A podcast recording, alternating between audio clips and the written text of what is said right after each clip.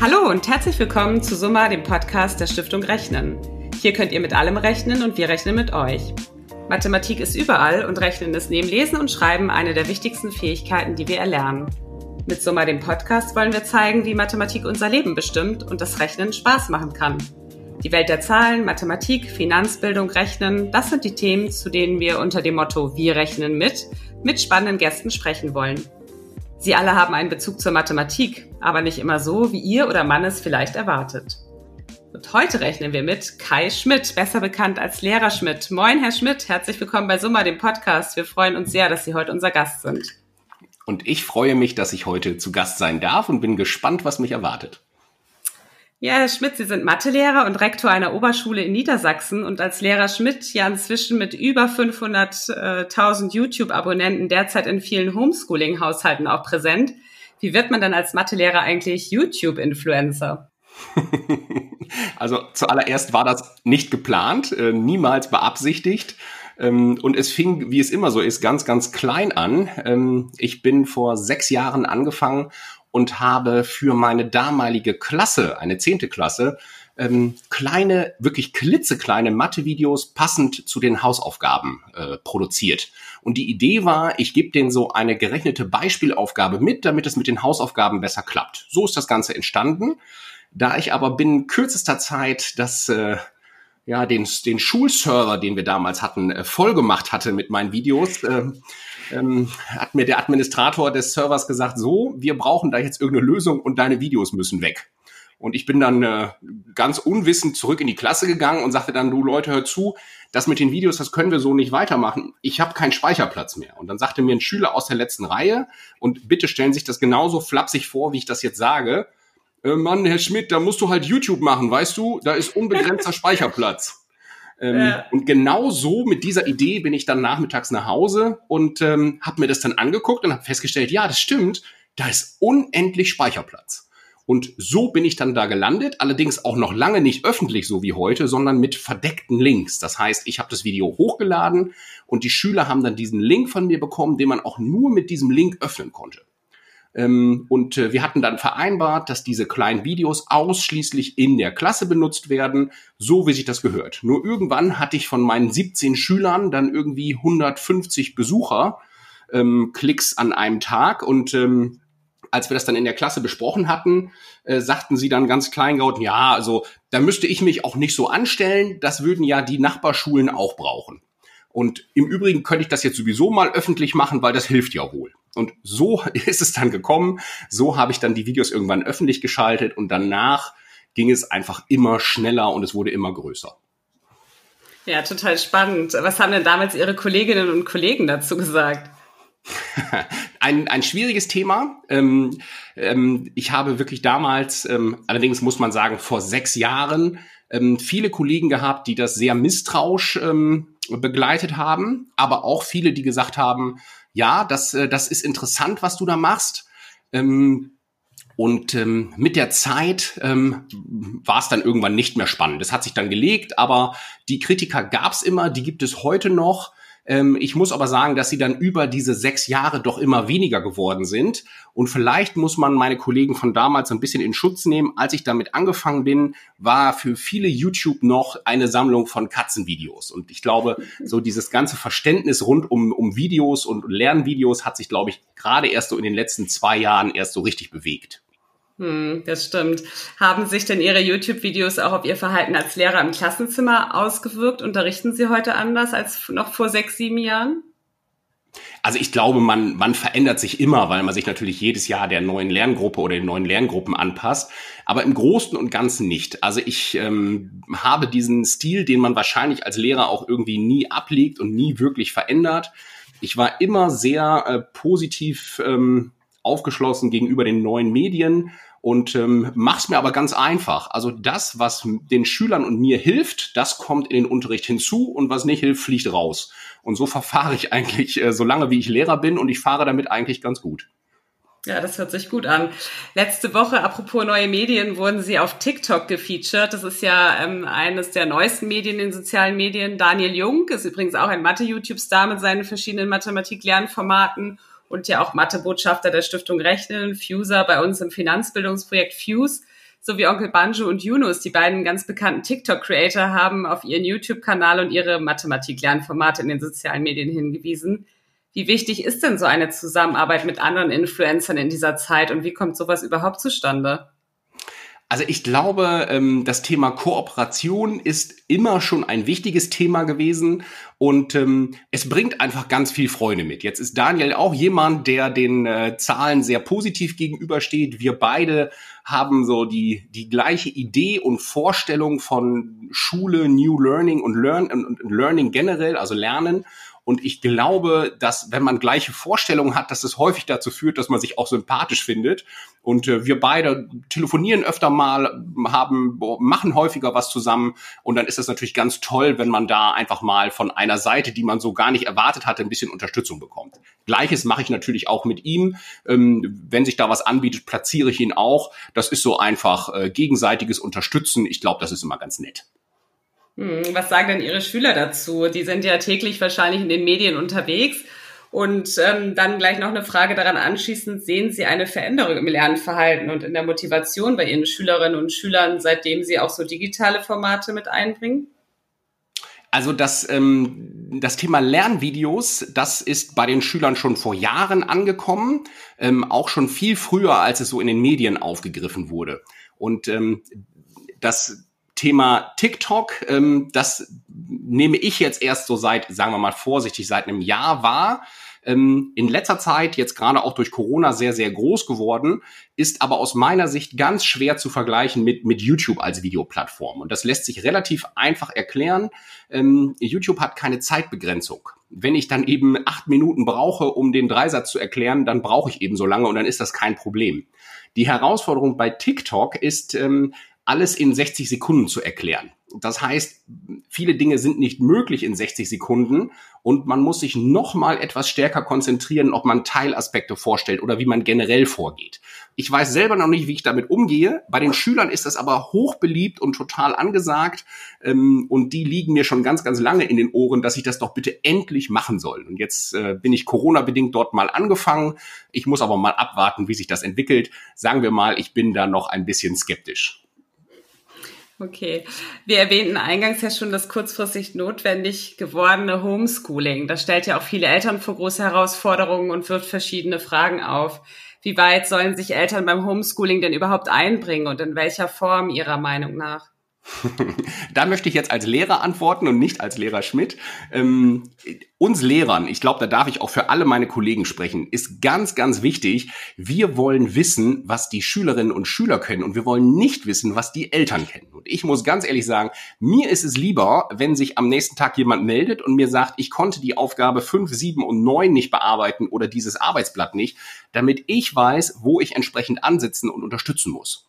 Wenn aber die Arbeitsblätter durchgehend fertig bearbeitet und fehlerfrei zurückkommen, weil Mama oder Papa sie nachbearbeitet hat, dann bringt mir das als Lehrer relativ wenig. Deswegen würde ich die Eltern immer bitten, Finger weg und dann lieber eine ehrliche E-Mail und sagen, ich habe das noch nicht verstanden, können Sie das bitte nochmal erklären. Und ähm, das Positive an Corona, was mir so ganz toll gefällt, ist, dass wir das, was ich jetzt schon seit, ich glaube, fünf oder sechs Jahren predige, dieses lasst uns das Gute aus dem Digitalen für die Schule nutzen, dass wir das jetzt im Hauruck-Verfahren testen. Ähm, testen insofern, dass uns allen noch nicht klar ist, was gut funktioniert und was vielleicht nachhaltig ist, aber wir testen es jetzt. Und wenn wir jetzt feststellen, was gut funktioniert, dann sind das hoffentlich die Dinge, die wir übernehmen. Und wenn wir eben feststellen, dass bestimmte Dinge nicht funktionieren, dann ist das super. Dann streichen wir sie jetzt raus und dann brauchen wir uns darüber auch keine Gedanken mehr machen. Also ich denke, das ist positiv. Das stimmt, da kommt zur Herausforderung natürlich jetzt auch eine gewisse Notwendigkeit und dann kann man auch einfach jetzt mal was ausprobieren in diesem, in diesem Raum und in dieser Zeit. Ne? Also das sehen wir auch so. Wie wichtig ist denn für Sie als Lehrer eine Rückmeldung der Eltern? Also dass die Eltern Ihnen auch eine Rückmeldung äh, geben zu dem Schulalltag oder zu dem Homeschooling-Alltag? Also ich glaube, man muss das ein bisschen differenzieren. Ähm, das ist, glaube ich, abhängig vom, vom Alter der Schüler. Ich unterrichte fast immer Zehntklässler, also die sind dann im Schnitt 15, 16 Jahre alt. Da bin ich nicht mehr zwingend auf eine Rückmeldung von Eltern angewiesen. Das können die dann alleine. Bei jüngeren Schülern halte ich das für ganz, ganz wichtig. Wir haben das bei uns an der Schule so gehandhabt, ähm, dass jeder Kollege Sprechzeiten angeboten hat und zwar äh, übers Telefon, so dass also Eltern wussten, wann kann ich mit welchem Lehrer telefonieren. Und darüber hinaus sind wir Gott sei Dank an meiner Schule so aufgestellt, dass wir ein verlässliches äh, Videokonferenzsystem hatten, ähm, so dass man relativ gut auch digital arbeiten konnte. Das wurde gut angenommen und hat sich jetzt über die Zeit bewährt und zwar auch insofern bewährt, dass wir uns jetzt in einer hoffentlich nach Corona-Zeit überlegen, ob wir nicht einige Aspekte davon beibehalten. Also, dass wir vielleicht doch am Nachmittag, wenn wir eine Gruppenarbeit besprechen, dass sich der Lehrer nochmal eben mit den drei, vier Gruppenmitgliedern zusammenschaltet und Dinge vorbespricht. Und das meine ich mit diesem Mitnehmen, was gut ist und nutzen. Ja, das ist super. Wie kann man die Kinder denn zur Selbstorganisation motivieren? Das ist ja nicht immer so ganz leicht, ne? Ich glaube, das ist die Königsfrage in der Pädagogik. Wie kann ich jemand anderes motivieren, etwas zu tun? Wenn wir darauf eine allgemeingültige Antwort hätten, das wäre toll. Ich denke, ähm, Trigger ist da immer ein gutes Wort. Man muss gucken, wie man die Kinder begeistert. Und wenn es einem gelingt, eine Begeisterung auszulösen, ich glaube, dann sind Schülerinnen und Schüler auch bereit, etwas zu leisten. Und das kann manchmal einfach eine gute Fragestellung sein. Hm, das stimmt. Eltern haben ja ganz, ganz viele tolle Eigenschaften, aber sind meist ja keine ausgebildeten Pädagogen oder Didaktiker. Und jetzt sind sie neben ihren vielen anderen Aufgaben und Aufträgen des Alltags plötzlich auch noch Lehrer und dann auch noch ehrgeizig vielleicht so ein Arbeitsblatt auszufüllen, wie Sie eben schon beschrieben haben. Äh, Homeschooling birgt da aber auch großes Potenzial für Frust auf beiden Seiten. Wie kann man denn das vermeiden? Ähm, ja, das haben wir versucht, indem wir von Anfang an einfach so ein bisschen diesen Druck rausnehmen wollten. Es ist wichtig, dass die Kinder konsequent zu Hause arbeiten und dass sie sich da auch beschäftigen und dass sie auch im Thema bleiben. Und das haben wir den Eltern auch so kommuniziert. Und zwar aber auch wichtig zu sagen, lasst das bitte zu Hause nicht zu so einem Stresspol werden, sondern man muss sehen, dass man das im Alltag hinbekommt. Wenn aber Mama, Papa und vielleicht noch ein, zwei, drei Kinder zu Hause sitzen, ich glaube, dann ist es auch wichtig, dass man zu Hause für äh, Frieden und Ruhe sorgt. Und wenn man dann eben mal nicht alles schafft, dann meldet man das zurück und dann ist das auch in Ordnung. Hm, das ist ein, ist ein guter Hinweis. Auf jeden Fall kann man gleich mit in den Alltag integrieren. Haben Sie dann darüber hinaus noch so zwei, drei Praxistipps, die Sie Eltern gerne für das Homeschooling mitgeben möchten? ich glaube, ich brauche nur einen einzigen Tipp geben und ich glaube, das ist Ruhe bewahren. Alles wird gut. ja, das ist gut. Sie sind seit, seit kurzem ja auch Mathebotschafter der Stiftung Rechnen, worüber wir uns natürlich sehr freuen. Woher kommt denn Ihr Fable für die Mathematik? Und äh, was die wenigsten wissen, das schiebe ich auch noch hinterher, Sie sind ja auch gelernter Bankkaufmann, richtig? ja, es ist beides richtig. Ähm, ich hatte schon immer eine gewisse Begeisterung für Mathematik und ich glaube, das begründet sich, und jetzt bitte nicht erschrecken, äh, in der Klarheit. Ich finde das total toll, wenn ich ähm, einen Satz des Pythagoras erkläre und wenn dann ein Schüler erkennt, hey, das funktioniert ja auch andersrum und wenn der stimmt, dann muss es ja rechtwinklig sein. Und das sind diese Momente, wo ich immer denke, deswegen bist du Mathelehrer geworden. Das macht halt so richtig Spaß. Und wenn es mir gelingt, in einem, an einem Schüler, an einer Schülerin oder in einer Klasse so eine Begeisterung auszulösen, das ist für mich eigentlich das Schönste. Das fand ich habe das Glück gehabt, dass ich ein, zwei Mathelehrer hatte, die das bei mir geschafft haben. Und das hat mich so angespornt, dass ich das heute auch immer wieder versuche, Menschen für Mathematik zu begeistern. Mhm, toll. Die aktuelle Situation zeigt ja deutlich, wie wichtig es ist, das Thema digitale Bildung in Schulen von der Hardware bis zur Pädagogik und Didaktik umfassend anzugehen. Wir hatten es gerade, die einzelnen Schulen sind aber bisher sehr unterschiedlich aufgestellt. Wie sieht es denn an Ihrer eigenen Schule aus? ja, ähm, tatsächlich sieht es bei uns ganz gut aus. Ähm, es ist aber auch so ein bisschen mein persönlicher Schwerpunkt. Ich habe aber auch das Glück, dass ich an einer Schule bin, wo sowohl der Schulträger als auch mein Kollegium ähm, alle an einem Strang ziehen. Wir hatten also schon vor Corona ein funktionierendes Schulserversystem. Bei uns hat jeder Schüler eine E-Mail-Adresse. Ähm, wir haben eine vernünftige Bandbreite an der Schule, so dass wir von Glück sagen konnten, ähm, wir haben also, als ich abzeichnete, dass diese Schulschließung kommt, einen Tag vorher schon den Elternbrief vorbereitet. Wir haben an dem Tag, wo die Schüler noch alle da waren, nochmal die Passwörter gecheckt. Jeder Schüler hat sich nochmal eingeloggt um wirklich sicherzustellen, dass die Kommunikation funktioniert. Und wir hatten dann am Tag eins der Schulschließung einen erst, eine erste E-Mail per Eltern, also einen Elternbrief per E-Mail rausgeschickt und hatten dann um Rückmeldung gebeten und waren überrascht, wie in einem hohen 90-prozentiger Anteil die Rückmeldung kam, so dass wir da also wirklich gut aufgestellt haben. Haben wir Glück gehabt. Das einzige, ich wohne sehr ländlich, was bei uns die Sache ein bisschen einschränkt ist, bei uns können nicht alle Schüler an Videokonferenzen teilnehmen, weil es die Bandbreite nicht zulässt.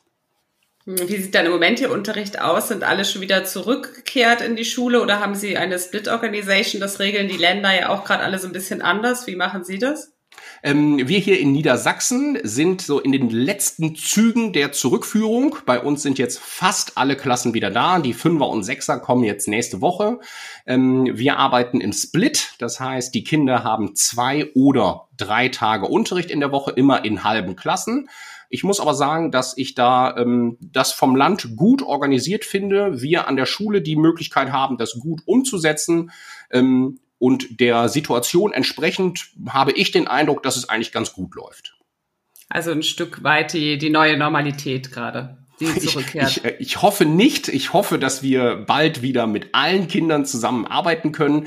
Aber es ist so, dass wir diese Stückelung Präsenzunterricht, Heimaufgaben, Präsenzunterricht, Heimaufgaben, dass man das recht gut koordinieren kann, weil man die Kinder halt alle zwei Tage sieht. Das heißt, man kann sie dann wieder zusammenholen, man kann Fragestellungen und Probleme besprechen, so dass man schon vorankommt. Hm. Was würden Sie sich denn von Bund und Ländern in Ihrem Fall, wir haben es gehört, dem Land Niedersachsen für die Zeit nach Corona und den Ausbau der Digitalisierung noch wünschen? da möchte ich jetzt explizit als Lehrer Schmidt antworten. Sie also, mit Ihren verschiedenen Hüten da, das muss man sortieren. Also was ich mir tatsächlich wünschen würde, ist, dass wir dieses Grundkonstrukt der Schulcloud ähm, einmal bundesweit denken. Ähm, wir haben das ja mitbekommen in den Medien. Viele Bundesländer machen sich jetzt auf den Weg und ähm, bringen eine Schulcloud an den Start. Das begrüße ich ausdrücklich.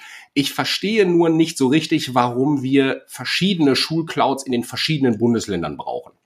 Ich würde mir wünschen, dass wir über ein großes System nachdenken, ähm, wo man sich bundesweit anmelden kann. Das kann dann gerne wieder in irgendeiner Art und Form auf diesem Server landesweit zersplittert werden.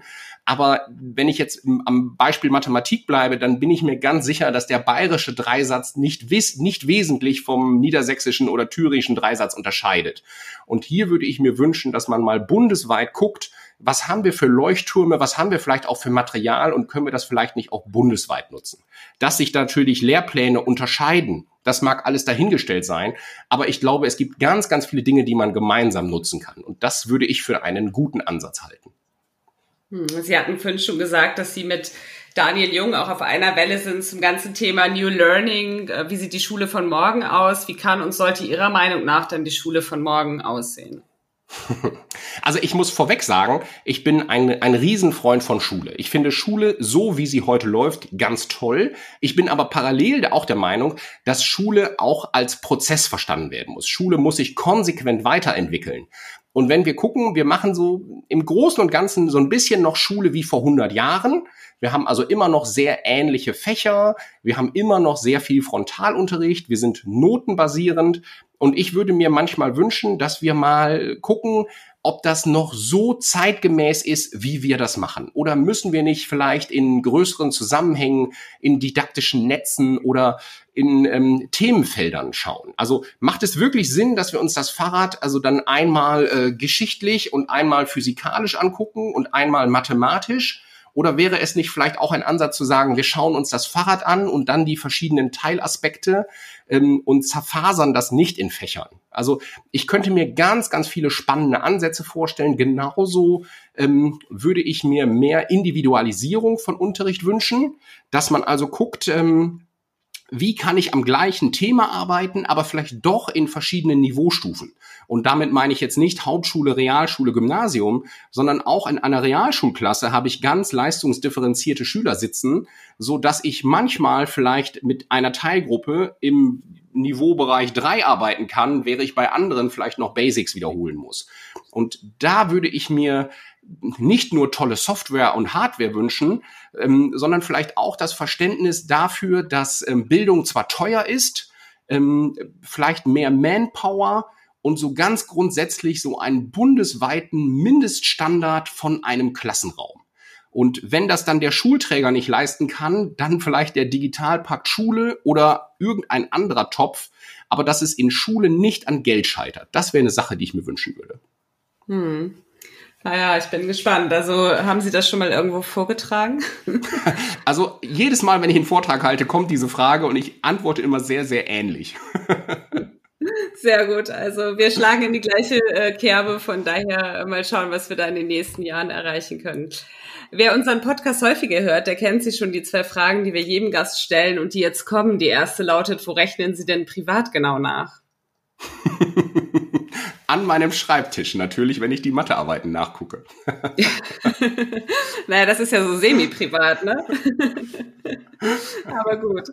Also wir haben es auf die Örtlichkeit begrenzt. Und äh, die zweite Frage dazu, wann und wobei haben Sie sich das letzte Mal so richtig verrechnet? Hoffentlich nicht bei einer Klausur. Oh, da müsste ich überlegen, aber wahrscheinlich ähm, beim Einkaufen. Ich, ich weiß es nicht, aber kommt auch vor. Also keine Frage. Ich werde auch regelmäßig von äh, Schülern verbessert, aber das finde ich super. Ich behaupte dann natürlich immer, dass das Absicht war. Wollten Sie nur mal testen, ne? Nur mal testen, genau. das sage ich dann immer ganz genau. genau. Ähm, und zum Schluss bitten wir unsere Gäste immer einen Satz zu vervollständigen. Ihr Satz lautet, ohne Mathematik wäre mein Leben Punkt, Punkt, Punkt. Ohne Mathematik wäre mein Leben sicherlich ein ganzes Stück langweiliger. Ja, das ist ein schöner Satz, lieber Herr Schmidt. Ganz herzlichen Dank für das Gespräch. Wir freuen uns auf ganz viele weitere Videos von Lehrer Schmidt. Da werden wir bestimmt noch ganz viel sehen und hören. Ganz herzlichen Dank für heute. Ja, gern geschehen. Hat mir viel Spaß gemacht.